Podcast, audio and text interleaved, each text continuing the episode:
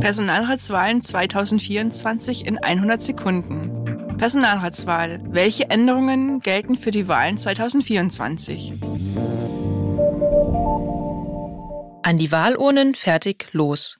Vom 1. März bis zum 31. Mai diesen Jahres werden in den Bundesbehörden und in sechs Bundesländern neue Personalräte gewählt.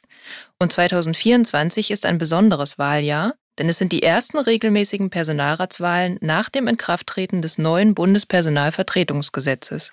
Die Reform im Jahr 2021 hat einiges geändert. Hier kommen drei wichtige Beispiele. Änderung Nummer eins: das aktive Wahlrecht. Wählen darf jetzt, wer das 16. Lebensjahr vollendet hat. Bislang durften jugendliche Beschäftigte erst ab 18 wählen. Änderung Nummer zwei: der Amtszeitbeginn. Hierfür gibt es erstmals eine Stichtagsregelung.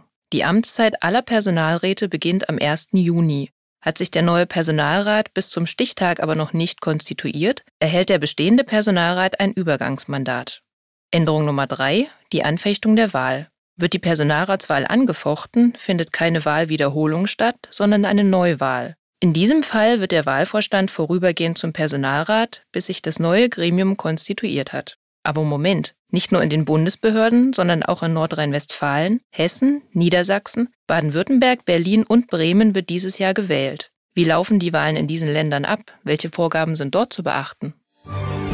Welche Besonderheiten für diese Länder gelten, lesen Sie in der Januarausgabe von Der Personalrat. Zusammen mit allen weiteren wichtigen Änderungen und Vorgaben der Wahlvorschriften nach dem Bundespersonalvertretungsgesetz.